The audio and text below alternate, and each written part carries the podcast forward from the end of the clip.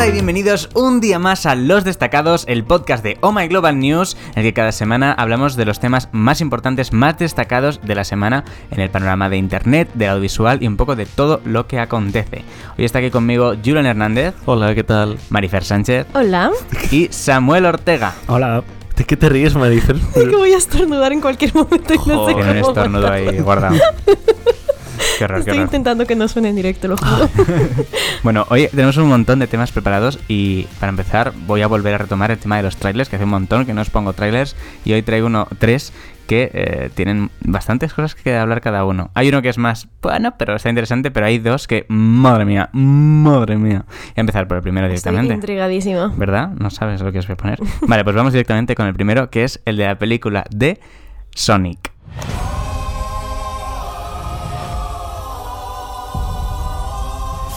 Gotta go fast.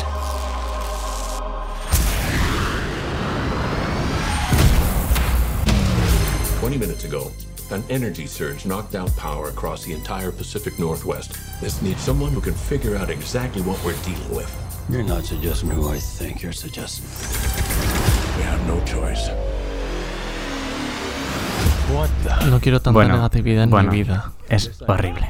Es horrible. Es horrible. feo. Lo Tanto siento. el muñequito me recuerda un poco al Pikachu, este que han hecho la... Pero la de Pikachu está guay. O sea, Es que hay una diferencia me- entre los la de... dos me, me provocan un poquito de... Las de Pokémon están muy guay. Estuve viendo otro día una reseña de una película de una persona que estaba diciendo que eh, si te fijas los Pokémon están todos muy bien adaptados a la realidad. O sea, todo está traído como tendría que ser en la realidad, eh, pero con más detalle, ¿no? Por ejemplo, yo que sé, en un dibujo animado no verías el pelo de Pikachu, pero en realidad, lógicamente, Pikachu debería tener pelo. Entonces está todo muy bien traído. Estoy y es verdad, o sea. Pero me dan grima igualmente. Dice que la película es muy buena. El tema con la película de Sonic es que no. No se sabe si es buena o no, pero el muñeco ha Hoy generado muchísima polémica. leí, un- de hecho, Los leí un dientes. artículo eh, que decían que iban a cambiar... eh, es el salió tema. el, trail, el Pero eso es verdad. Sí. Ah, salió el tráiler, todo el mundo se ha quejado tanto, tanto, tanto, ha habido tantos memes en redes sociales, ha habido tanto bullying al personaje este que los directores de la película han dicho, vale, nos hemos escuchado es y claro. vamos a cambiar el personaje. ¿Y de aquí a noviembre les da tiempo de cambiarlo todo? Todavía no han dicho si van a retrasar la película, yo creo que tendrán que, que atrasarla un poco, no se sabe hasta qué punto van a cambiarlo mucho o simplemente van a ser pequeños retoques. A ver, eh, no lo sé, ha salido de todo en internet, en internet han salido como... eh, versiones en Photoshop hechas de cómo debería Sí, ser el muñeco y están bastante más guays, la verdad, que el muñeco del tráiler. Pero claro, no sé hasta qué punto lleva tanto tiempo cambiar un modelo. Entiendo que es mucho, es como volver a hacerlo todas claro. las escenas, ¿no? Entonces, pues igual tienen que atrasarlo, igual están trabajando como locos para cambiarlo, no lo sé. Pero es curioso que una vez ha salido el tráiler van a cambiar al personaje principal. Sí, hombre, si, si ha habido tanta queja es que saben Mm. que no van a tener un beneficio si la publican así tal cual, la gente no va a querer Sí. verla. A Yo es que entre seguro. eso y mm, ¿cómo se llama el actor Jim Carrey? Jim Carrey. No soy nada fan de Jim Carrey, pero nada, es, es como no Jim Carrey y. Kevin Bacon son dos actores a los que en cuanto veo su cara en las películas paso de verlas. Me dan Mm. mucha pereza, no sé por qué. sí, ahora sí a mí también. Y luego el tema de cómo han hecho la adaptación, o sea, al final parece que es un superhéroe Sonic en esta Sí, película. es verdad. Y en los videojuegos no es más que un muñequito que va corriendo y Es cogiendo un anillos. gamberro, de hecho. Sí, pero aquí es un superhéroe que va luchando contra los misiles y no sé qué, no sé. No me ha convencido mucho, la verdad. Yo tampoco. Pero bueno, a ver cómo hacen el cambio de personaje y a ver cómo es la película. Sí, más igual, adelante. quién sabe, cambiamos de opinión. Y ahora vamos a ver otra película que es eh, una serie. Ahora es un tráiler de una serie. Eh, una serie que a mí me gusta mucho, que va ahora a su tercera temporada. Os iba a poner un tráiler de una película que tenía aquí, pero voy a pasar porque había salido otro que voy a sustituir. eh, el, tráiler de la película lo voy a sustituir por el que ha salido hoy, pero el de la serie sí que os lo quiero poner. el que ha salido hoy. Efectivamente. Y es una de mis series favoritas y es The Handmaid's Tale, la tercera temporada. Oh. Heresy. That's what you get punished for. Not for being part of the resistance. Because officially, there is no resistance. Not for helping people escape. Because officially, there's no such thing as escape.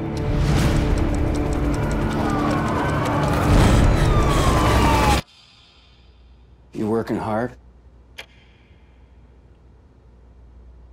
Yes. Pues este es el tráiler de la tercera temporada de Handmaid's Tale. No vamos a entrar en spoilers si no habéis visto las anteriores temporadas, pero básicamente es eh, la continuación de donde lo dejó, que lo dejó la segunda en un punto muy, muy, muy alto. Y, y muy inesperado para muchos de nosotros, la verdad. Lo que hizo la protagonista fue como, wow, no se me hubiese ocurrido que fuese a hacer esto. Y, mm, y ahí lo retoma, y lo retoma. Yo tengo que fuerte. confesar que he estado con los ojos cerrados para no verla porque todavía Sí. no he visto la serie y la tengo que ver. Yo ¿No has visto yo todavía la serie? No. Es verdad. Yo tampoco. Y Samuel tampoco, qué vergüenza. No sabéis Yo- lo que que Por eso, por eso he estado con los ojos Yo voy cerrados. por la mitad de la segunda temporada, pero lo he visto porque, como sabéis, me encantan los spoilers. Mm. Y entonces ya me vi el trailer ayer en cuanto salió. ¿Y qué te ha parecido? me ha parecido genial. Me ha parecido genial porque aparte pasa una cosa que yo no sabía que... Sí. Es que no... Algo que yo no sabía que pasaba, pero se ve que debe pasar en uno de los últimos capítulos y que te muestra- muestran a continuación en el tráiler. Y me he quedado en plan, ¡buah! Y, y es que la tía, el personaje de la tía me encanta porque es, es impredecible y a la vez es como, es brutal. O sea, es como, te dan ganas de decirle, eres una ama. O sea, de verdad. Pues la verdad que tengo muchas ganas La de ver tengo que ver, la tengo que ver, la Sí, deberías. O sea, esto ya es la tercera temporada. Yo la- yo la- ¿Y tercera dónde temporada, está? sí. Eh, En está en HBO. HBO. O sea, la serie originalmente es de Hmm. Hulu en Estados Unidos, pero aquí en España sale en HBO. Yo al principio la Vale. rechazaba un poco porque me daba pánico. O sea, porque este tipo de series me crean, o sea, un pánico real el pensar en una sociedad así. De decir, es que, que me da pánico pensar que podría pasar, ¿sabes? Que Sí, se la verdad que cada, la vez más. Entonces, Cada vez mm, parece al principio me daba como un poco de pánico y le rechazaba. Y sobre todo porque hay algunas escenas que son como, ostras, qué duras. Pero, pero ¿Has te llorado enganchas. alguna vez viendo Te- la serie? Uf, he llorado, he llorado. Y tanto que he llorado. Mm. Pero, pero bueno, yo soy una llorica, o sea, ya no cuenta. El tercer tráiler que os quería poner hoy era de la película de Ofelia, que es una película que la protagoniza Daisy Ridley, la de Star Wars, ¿no? La nueva trilogía, la protagonista. Ah, Eh, pues es una versión contada un poco desde el punto de vista de Ofelia de la historia de Hamlet. Y tenía muy buena pinta, la verdad. Pero Pero, he decidido cambiar este tráiler por Chan, otro chan, que ha salido chan. hoy Yes. y que merece la pena ver, que es el nuevo tráiler de Spider-Man Far From Home. a mí me ha encantado el principio. Sí. Lejos de casa, traducido que lo han traducido. Lejos de casa es horrible. Además, habían dicho los directores, los hermanos Russo, que hoy lunes se levantaba el, el veto La que tenían beta. puesto a los spoilers de Endgame. ¿no? Que ya después de dos semanas, pues la gente podía hablar con spoilers porque ya tenías Ya que haberlo deberían visto, ¿no? haberlo Es que han hecho además muchísima campaña porque la gente no compartiese, por favor, Sí, spoilers, sí, ¿eh? sí, Igual que con Infinity War. Bueno, es que y con eso han conseguido que todavía muchísima más gente vaya eh, al cine y se ha convertido ahora mismo en la segunda película más eh, Por que encima de más Titanic, sí. que más ha recaudado la historia por debajo de Avatar. eh, Avatar. Avatar, pero que está, está cerca de pillar. Acercándose muy rápidamente. Madre mía. y lleva solo dos semanas, o sea, más de, dale, dale más de mes y yo creo mil que lo van a millones superar. de dólares recaudados. Lleva 2000, Two 20, algo así. Nah, Es no va increíble. a superar. Avatar, pero vamos. Sí, yo Pero creo que sí que lo va a superar. Una pregunta, ¿Avatar alguna vez va a sacar la segunda parte de la película o eso Sí, no? no, se que supone ni que sí. Tiene cinco, o sea. son cinco películas, se supone. ¿Avatar? Sí. Sí, sí, sí. Bueno. Bueno, lo que decía, que los hermanos rusos habían quitado el veto para hoy lunes y todos pensábamos que eso era porque en el nuevo tráiler de Spider-Man, que se supone que iba a salir hoy, iba a haber spoilers de Endgame. Y es así. De hecho, al principio del tráiler aparece una imagen, de- una escena de eh, Peter Parker diciéndote que, por favor, si no has visto Endgame, no veas el tráiler. Está muy bien eso. Pero nosotros que sí que lo hemos visto y espero que vosotros también, si lo estáis escuchando, y además os hicimos una review muy larga con spoilers, así que ya entiendo que todo lo que tenía que saber de Endgame ya lo sabéis, pues vamos a escuchar y ver el tráiler. Yes. Everywhere I go, I see his face. I just really miss him. Yeah, I miss him too. I don't think Tony would have done what he did if he didn't know that you were going to be here after he was gone.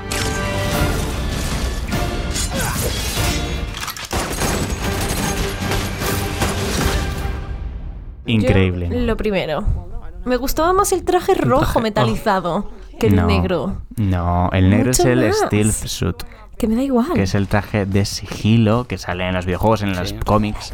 Y está súper bien que lo hayan implementado. Yo la duda que tengo, o sea, el trailer empieza con, con Peter Parker lamentando la muerte de Iron Man, ¿no? Que es lógico porque era su mentor y toda la pesca. Y voy a llorar muchísimo. Mi duda es, ¿el traje nuevo de dónde lo saca? El traje de Spider-Man se, se supone que en las películas se lo hace Iron Man. Sí, Si Tony Stark está probablemente muerto... lo haya dejado hecho y se Pero lo igual. Tony eso eh, ya, ya lo tendría Ya, preparado y hecho.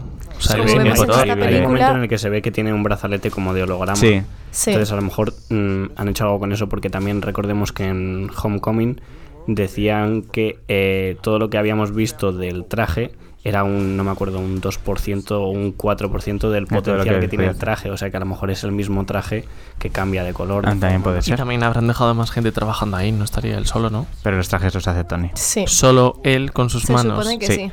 Tony Oh. es el Pero genio. ya te digo, yo creo que es que lo dejó. es- eh, Sí, en puede este tráiler podemos ver que Happy tiene muchísimo protagonismo, en plan que, Sí. que toma casi el relevo de mentor de, de Mm. Spidey. Y, No, de y seguramente. Ah, sí, O Sí, sea, sí, sí, de, sí, sí, de sí. mentor de Spidey, claro. Entonces, seguramente Tony lo dejase hecho y se lo lleve. Bueno, Si en teoría. pudieron hacer una máquina del tiempo en un par de días, eh, un traje. Sí. Pueden hacer un no traje. supone mucho será. Una de las cosas más curiosas es que el propio Tyler da un dato que es un poco en sí un spoiler, o sea, es un dato importante yo creo, y es que el chasquido de dedos de Thanos creó realidades alternativas y las conectó algunas entre sí, creó un agujero en el multiverso. Es la primera vez que en las películas de Marvel escuchamos la palabra multiverso que está totalmente relacionado al multiverso de Spider-Man. Ya vimos el multiverso en la versión de animación que hicieron en, eh, a finales del año pasado, la de Spider-Man Into the, the- No Into the Spider-Verse. ¿No la has visto? No. Pues es muy buena. ¿Sí? Muy bueno. Muy, muy buena. Y se llevó el Oscar a Mejor Película de Animación porque realmente la animación que tiene es increíble y indaga mucho y bastante bien, la verdad, en la historia del multiverso de, de Spider-Man, con todas las diferentes versiones que hay de Peter Parker. Y por primera vez lo mencionan en las películas. No sé si realmente van a meterse a hacer eh, historias del multiverso, porque me parece raro, la verdad, si están las de animación a la vez, o si simplemente es como un guiño al multiverso de Spider-Man, ¿no? Yo insisto en que van a hacer historias de multiverso y Loki va a estar en una con el tesoro. Siempre estás con Loki. Eso va a es ser no en la podéis serie. eliminar a Loki, lo, lo amo.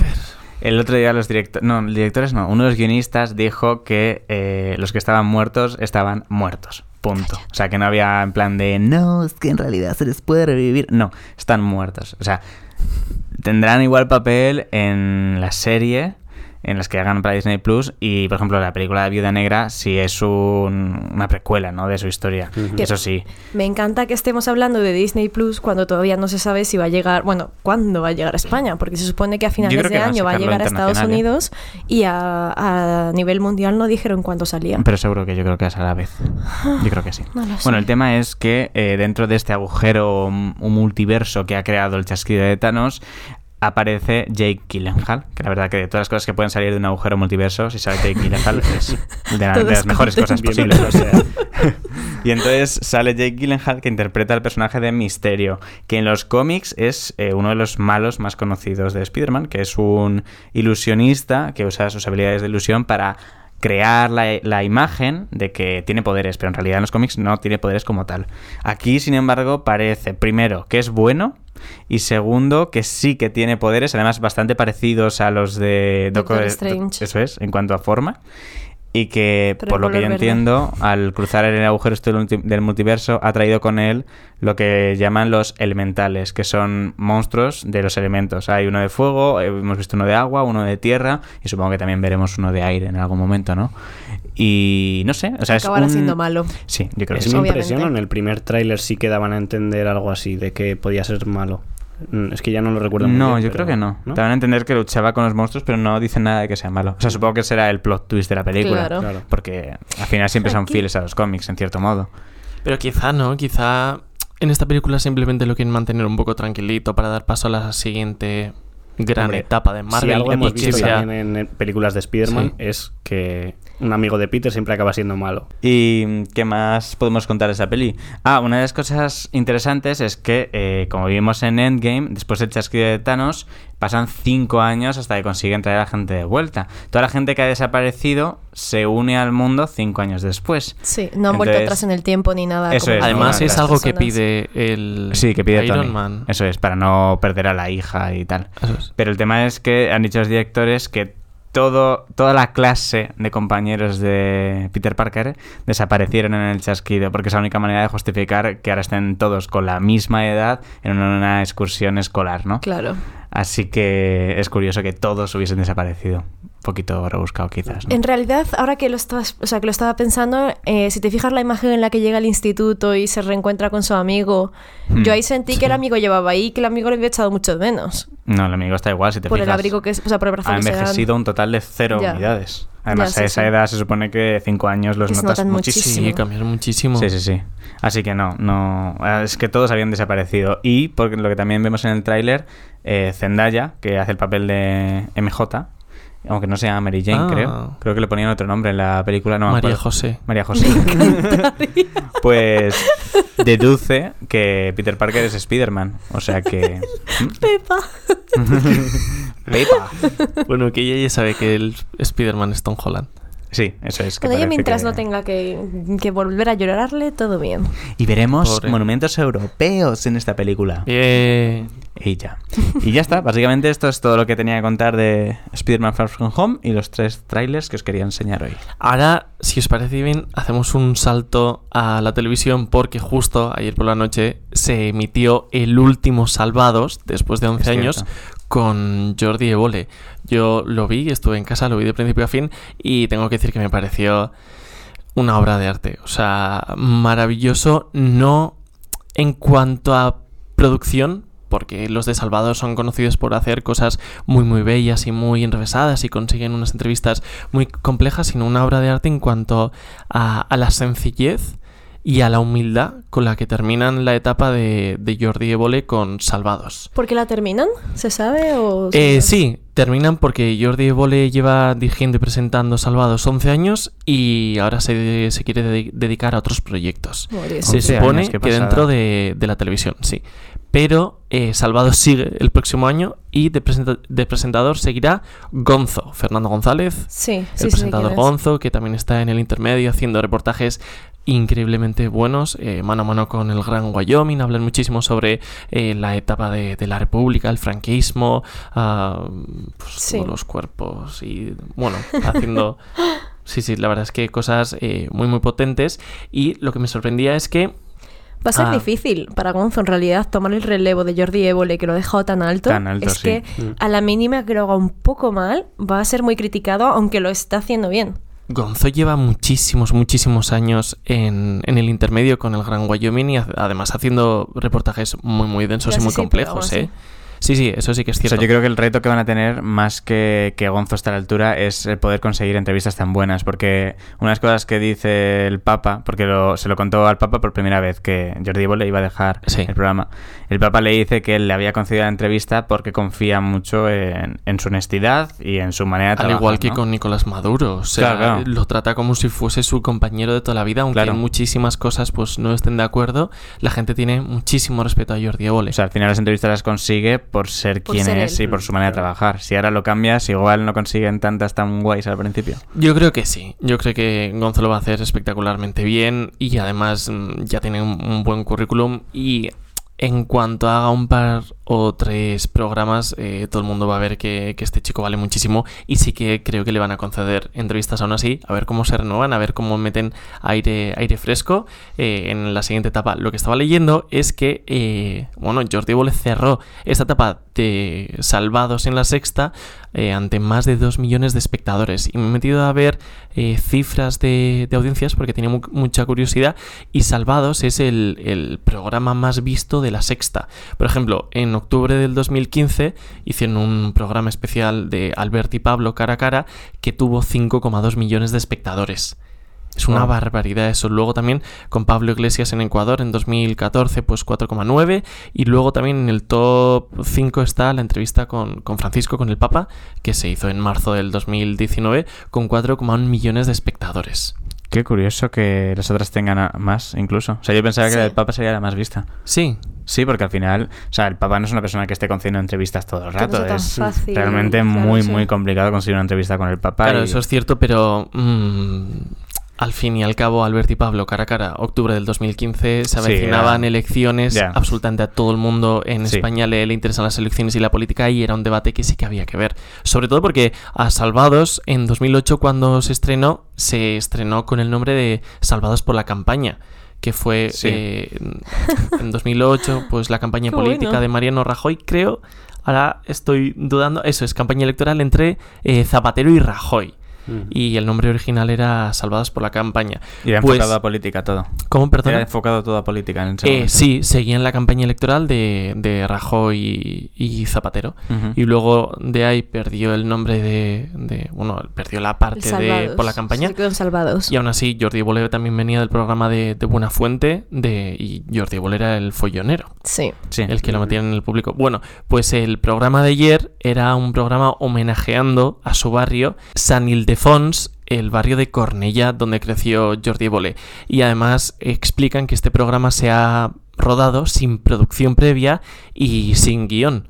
Simplemente el equipo de cámaras y Jordi Évole salieron por el barrio de San Ildefons, en Cornellá, y se dedicaron a hablar con la gente que, estaba ahí, que pues que la mayoría resultaba ser gente mm, mayor, gente anciana o de, la tercera edad. Y De hecho, mm, parece al final del capítulo. la tercera edad. Al final del capítulo hay una alarma de simulacro nuclear, no sé qué, que no estaba, no estaba guionizado ni esperado Claro, ni claro, nada, y claro. se queda todo loco. Eso es. Sí. Una de las escenas finales es Jordi Évole, pues está sentada con, con tres señoras, eh, tres señoras magníficas, y están hablando y de repente se escucha esta alarma nuclear y les pregunta, ¿qué es esto? Y, y el plano se va atrás y se ve desde, desde un balcón pues otros tres señores mayores viendo la escena y se sigue escuchando el audio de las señoras explicando que, que, que ya avisaron que iban a hacer un- una prueba de, de sonido de ataque nuclear y ahí se queda. Pero la verdad es que es muy bonito, muy emocionante porque mm, con este programa pues lo que hace es hablar con la gente mayor, que es lo que absolutamente nadie hace y nadie pregunta a la gente mayor qué tal están o qué sucede en su vida. Y los relatos que, que cuentan, algunos son bastante, bastante duros. Os quiero, os quiero poner unos segundos de, de una parte. Mm, Un no. poquito. Pero si, si ves el programa entero, pues se te pondría el corazón pequeñito, pequeñito, como me pasó a mí. Seguro, conociéndome. Seguro que ustedes han escuchado en la televisión cuando hablan de, de gente mayor que está sola, que Sí, vive sí, sola. sí, sí, sí. ¿Ustedes qué explicarían sobre eso? Pues que es muy malo. Que yo nunca había estado sola. Pero ahora es que casi me alegro de estar sola. Es duro decirlo, es duro, porque delante de mis hijos no lo digo. ¿Lo estás diciendo? Porque es su padre. es su padre, pero ¿No acertó usted con el marido? no. Y estaba desde los 16 años mo- enamoradita. Pero enamorada de verdad. Hasta que cumplió los 50 que ya me despreciaba mucho y yo ya digo, yo ya no. Sí, sí, todo eso lo he vivido y no se lo he dicho a nadie. Ya no, se me quitaron los amores. Pues esto, el programa es esto y luego se encuentra con, con un señor que le dice, pues mira, me has encontrado ahora aquí porque me he sentado en un momento en un parque porque, bueno, he ido a hacer la compra y luego tengo que poner la lavadora porque tengo a mi mujer en un centro de día que la llevo ahí todos los días seis horas y así aprovecho yo pues para or- organizar la casa porque ella ya está en silla de ruedas, está perdiendo la memoria, sabe quién soy yo pero no se acuerda de muchas cosas con lo que no podemos mantener conversaciones. Y si intento sacar alguna conversación como ella no es capaz de seguirlo, se me enfada y me dice cosas muy feas y a mí mm, pues me duelen en lo personal. Y pues me vengo aquí, ah, pues me siento solo, pues deseo que, que alguien se me siente al lado y poder mm, hablar y... Yo el otro día estando en una terraza, estaba yo sola tomando un café, que me encanta hacerlo, y vino un señor mayor y se me sentó al lado y le dijo, me dijo, ¿te importa? Y yo en plan, no, no, siéntese. Y me dice, es que solo necesito a alguien con quien estar charlando un rato.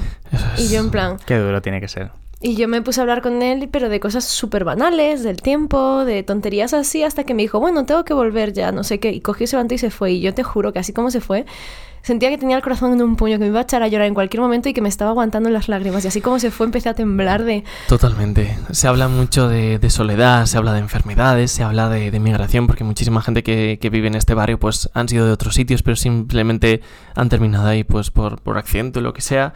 Y, joder, Qué se me hizo un programa durito, Intenso, durito, ¿eh? Y además, sobre todo, emotivo porque les explica a estas tres señoras eh, y les dice, bueno, hay una parte que, una parte de la entrevista con el Papa que no, no emitimos y que, os, y que os quiero enseñar. Y saca el iPad y les enseña diciendo, bueno, la, la parte en la que Jordi Bolle le explica al Papa que él ya no va a seguir en el programa. Y las tres señoras se les quedan mirando y le dicen, pero ¿cómo que no? ¿Y qué va a pasar? No, no, yo sigo en la tele, pero no aquí. Vale, vale, pero... No sé, es... Sí. Es un programa muy tierno, muy humilde y yo lo recomendaría a todo, a todo el mundo. Y con esto... Yo te voy a decir que no lo voy a ver. No lo vas a porque, ver. Porque sé que es la lágrima asegurada. Va a llorar, sí. Y no quiero verlo. No, o sea, últimamente estoy en plan de si sé que voy a llorar, prefiero no verlo. Sí. Ya, ya, ya. no quiero.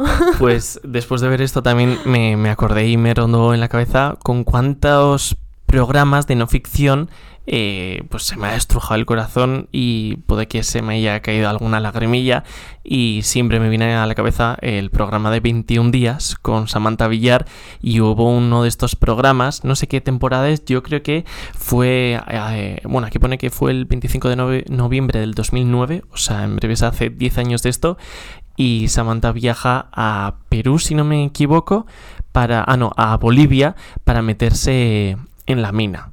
Se queda viviendo con una madre y con sus hijos en, un- en una chabolita.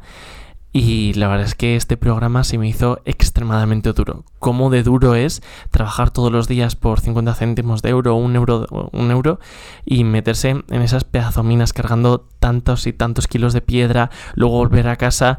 Eh, además resultaba que su marido, pues, mm, su marido era una persona muy mala, que bebía muchísimo alcohol y su ex marido, perdón, y, y- y que pegaba a esta señora. Entonces lo habían echado de casa, pero cada vez que bebía el señor volvía a casa y ver los, los llantos y, las caras de, de esta familia, la verdad es que se me hizo muy duro. Pues aunque nos ponga el vídeo 21 días en la mina, a mí me, me marcó muchísimo y bueno, me, me recordó a, esta, a, a este programa y este capítulo del programa, el programa de, de Salvados, que yo os, os recomiendo. Yo... Pues habrá que verlo. es que no quiero. El que... no quiero ya. No lo sé, lo llevo muy Sí, tiene mal. que ser muy duro. Pero bueno, es un capítulo que al final también es el cierre de una época histórica con Jordi Evoli y es muy interesante verlo. Sí, sí, sobre todo porque lo han dejado por todo lo alto y porque absolutamente todo el mundo tiene, bueno, tiene los ojos puestos en la sexta. A ver, Gonzo, cómo se estrena en la sexta. Es el endgame Salvados. de Salvados. Sí, es el endgame de El Salvados. final de la fase 3. No, de la fase 1, empieza la fase 2 Vale, con. Gonzo. Bueno, cambiando de un formato a otro así radicalmente, eh, hemos hablado de cine, hemos hablado de televisión y yo he venido a traeros algunas series que me apetece recomendaros de todas las plataformas. Es decir, yo como soy muy friki, soy de esas personas que están en Netflix, en HBO y en Prime Video, he decidido... Sí, he decidido coger de todo porque, claro, luego recomiendas en Netflix y es como la, ¿y la peña que no puede verlo en Netflix? ¿qué? Bueno, pues traigo un poquito a todos. Pero tengo aquí a mi lado a Samuel que me va a ayudar porque me he dado cuenta que todas las series que os voy a recomendar siguen un estilo. Entonces, para salirme de mi estilo, tengo a Samuel para recomendar otras completamente diferentes. Para romper el patrón. Yo he de decir que las que yo he traído, algunas, la mayoría son de Netflix. O sea que. Bueno, yo traigo, traigo tres y tres de cada una. O sea Vale. que, bueno, voy a hacerlo de forma rapidita porque en realidad creo que está. Llevamos bastantes minutos de programa, o sea que voy a intentar ser rápida. Vale, primero os voy a recomendar de HBO. La primera que os voy a recomendar se llama Legacies. Eh, ¿Conocéis Crónicas Vampíricas? Sí. Bueno, pues es un seguimiento de años después de los personajes de Crónicas Vampíricas. Oh. De hecho, ellos ni siquiera salen, solo sale uno de ellos. No voy a decir quién porque es un spoiler de la leche, porque Vale. la mayoría mueren, queda este.